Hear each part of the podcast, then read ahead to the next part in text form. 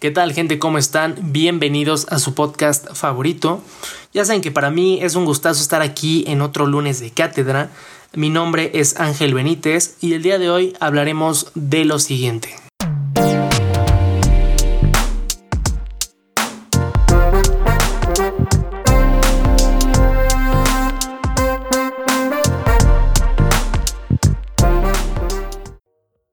¿Qué tal amigos? Bienvenidos una vez más a este su podcast La Cátedra.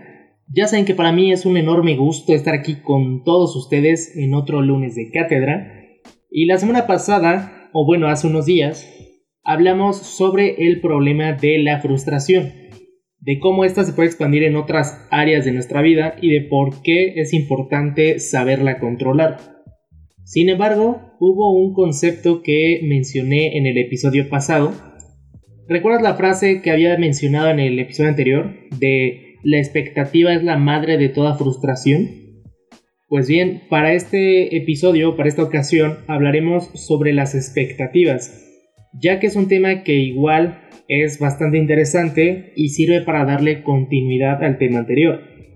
Y aunque este no es un podcast exclusivo para temas relacionados con la psicología, aquí en la cátedra se habla de todo y lo importante es que tú te lleves algo que te pueda servir o algo que puedas aplicar en tu negocio o en tu vida o en lo que tú quieras.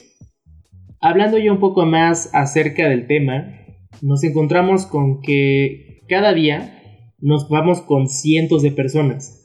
Cientos de personas que puede que conozcamos o puede que nos las topamos por pura casualidad o porque resulta que un día se acerca contigo una persona desconocida a pedirte la tarea y te das cuenta de que existe ese compañerito raro que toma cuatro clases contigo y tú no lo habías visto.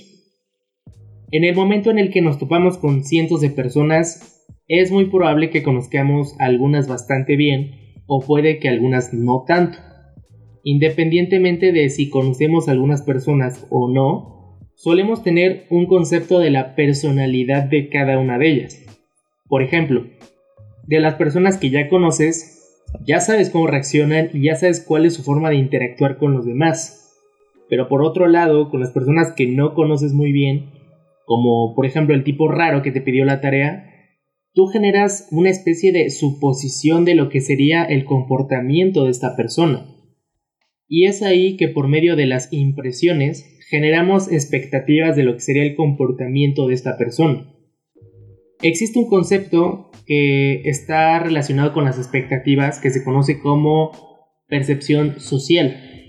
Este concepto surge a partir de que en el momento en el que nace un ser humano, este nace sin los recursos suficientes para ser independiente. Y es por eso que en un primer momento necesita de relaciones sociales. Esto provoca que nuestro cerebro se vaya adaptando para percibir un ambiente social y evaluarlo. Y es aquí donde nace este concepto de la percepción social. Existe un modelo que es, a mi parecer, muy sencillo para explicar el concepto de la percepción social. Y dice que cuando conocemos a una persona por primera vez, solemos ponerle una etiqueta de lo que pretendemos que es esta persona. Por ejemplo, cuando ves al niño raro del salón, se le suele poner la etiqueta de que es otaku o es el niño que hará una masacre escolar. Por ejemplo, cuando conocemos a la morra de los plumones, esa que toma apuntes super cabrones y con dibujitos así bien padres de, pues de lo que explica el profe, le solemos poner la etiqueta de la morra castrosa. Claro que estos son solo ejemplos y quedan muy relacionados con los estereotipos que les ponemos a las personas, pero esto ya es otro tema. El punto aquí es que, de acuerdo a este modelo, primero ponemos una etiqueta o categorizamos a esta persona. Después, esta etiqueta que le pusimos a la persona, se la dejamos o la cambiamos hasta que empezamos a conocer más a esa persona. Hasta que profundizamos en la relación con esa persona y descubrimos que esa persona no es como la habíamos imaginado. ¿Cuántas veces nos ha pasado que juzgamos mal a una persona por su primera impresión y después de conocerla resulta que es una persona super cool y termina siendo pues una gran amistad. Y en el momento en el que vamos conociendo a esa persona, vamos quitando esa etiqueta o vamos descategorizando a esa persona. Ahora, este es un proceso rápido y útil para conocer un poco a la persona, pero al poner una categoría a esa persona no es del todo preciso, ya que la personalidad es algo complejo y además la personalidad está influenciada por el contexto en el que se está viviendo.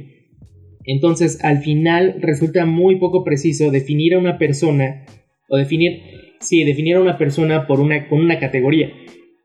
Sin embargo, es un buen atajo, podríamos decir, buen atajo, para saber cómo es que hay que tratar a esa persona.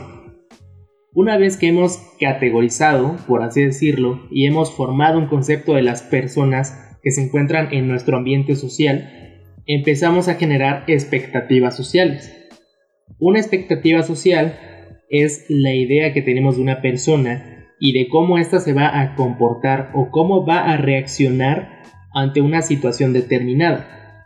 En el momento en el que generamos una impresión de esa persona, aparecen las expectativas y esto nos ayuda a imaginar en cómo nos tenemos que comportar con esa persona y a prever su comportamiento. Todo esto de generar expectativas en nuestras relaciones cumple con una función adaptativa. Y con adaptativa me refiero a que nosotros solemos intuir el comportamiento de una persona por medio de esa expectativa que tenemos de ella. Para poder prever el comportamiento de esta persona y de esta manera adaptar nuestro comportamiento y conductas para salir con un beneficio de esas interacciones sociales. Es decir, por ejemplo, no le hablas a un amigo con el mismo lenguaje que a un profesor o a un adulto mayor o a tus papás, por ejemplo. Es muy importante mencionar que estas expectativas sociales influyen mucho en nuestro comportamiento con los demás, porque no le damos el mismo trato a las personas, a todas las personas. Como ya te había dicho anteriormente, adaptamos ese comportamiento o ese lenguaje dependiendo de la persona con la que estemos interactuando.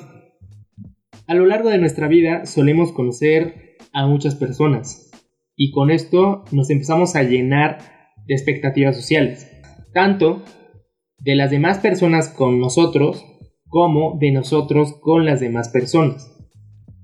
Y siempre tenemos esa tendencia a cumplir con esa expectativa, ya que si no cumplimos con esa expectativa, empezamos a generar una cierta ansiedad o temor de que esa relación con esa persona se rompa por no cumplir con las expectativas que esta persona tiene de nosotros o nosotros de ella.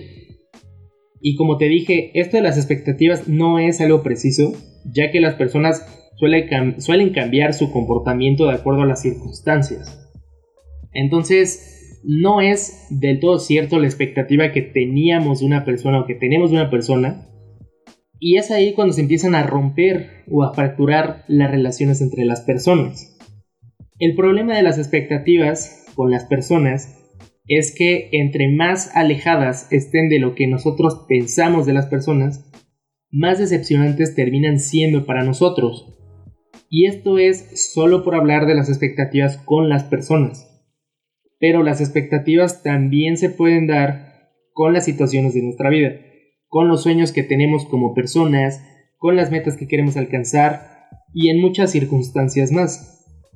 En el momento en el que las expectativas empiezan a definir el cómo debería ser nuestra vida, empezamos a perder independencia de lo que es nuestra vida y dejamos de disfrutar el momento que estamos viviendo. Y es ahí cuando nuestro ego o nuestra mente empiezan a tomar control de nuestra vida. Cuando esto pasa, empezamos a estar gobernados por lo que creemos que tiene que ser la realidad o por lo que creemos que tienen que pensar las personas que nos rodean de nosotros mismos. Es ahí cuando nos olvidamos de experimentar y de vivir nuestra propia realidad. Las expectativas son creencias, ilusiones, ideas o deseos que nosotros mismos formamos a partir de muchos factores, como por ejemplo los valores que se nos han inculcado desde niños, la educación que hemos recibido o a partir de experiencias pasadas.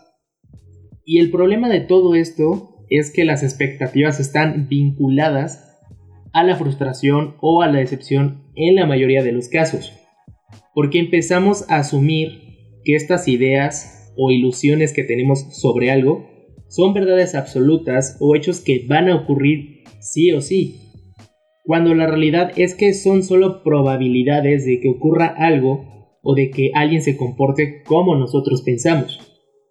En el momento en el que la realidad choca con la expectativa, empezamos a sentirnos frustrados o decepcionados. Las expectativas nos dan una idea de lo que puede pasar, de lo que puede, de cómo alguien se puede comportar, pero solo es una idea no es la verdad absoluta y esa perspectiva se puede romper en cuanto choca con la realidad de cómo son las cosas. Una manera de lidiar con las expectativas es, si quieres que algo ocurra, toma iniciativa y haz que ocurra. Con esto me refiero a que entre más iniciativa tomes o entre más proactivo seas, las posibilidades de eso que quieres lograr van a aumentar y aunque siga existiendo la posibilidad de que eso que tienes en mente o eso que quieres no se cumpla, la posibilidad de lograrlo aumenta bastante. Otro tip o consejo, si lo quieres ver así, es centrarse en lo que pasa en el presente, sí mirar hacia el futuro, pero con una visión o con un objetivo de hacer lo que tienes que hacer en el presente para que dé frutos en el futuro porque el mirar hacia atrás nos proyecta en el futuro y esto nos limita a conseguir adelante. O si vas a mirar atrás, que sea para ver en qué te equivocaste, qué hiciste mal, en qué la cagaste, y aprender de eso, y no repetirlo en el presente para construir un mejor futuro.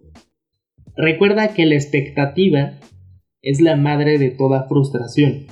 Hasta aquí el episodio de esta semana, espero que te haya gustado, que te hayas entretenido o que hayas aprendido algo que es lo importante. Si te gustó este episodio, lo único que te pido es que por favor le des seguir o le des like a este podcast, dependiendo de la plataforma en donde me estés escuchando. Y yo sé que ahorita hay muchas personas que escuchan este podcast y que no lo siguen. Entonces, échame la mano para crecer y mejorar más. También ayudaría muchísimo si lo compartes para llegar a más gente. Y recuerda que también me puedes seguir en Instagram o en Facebook, estoy como arroba Ahí estoy subiendo videos semanalmente. Y además, si quieres que hable sobre algún tema, también puedes mandarme mensaje y lo estaré leyendo. Esto fue todo por hoy, gracias por escucharme y nos vemos en un próximo lunes de cátedra. Hasta la próxima.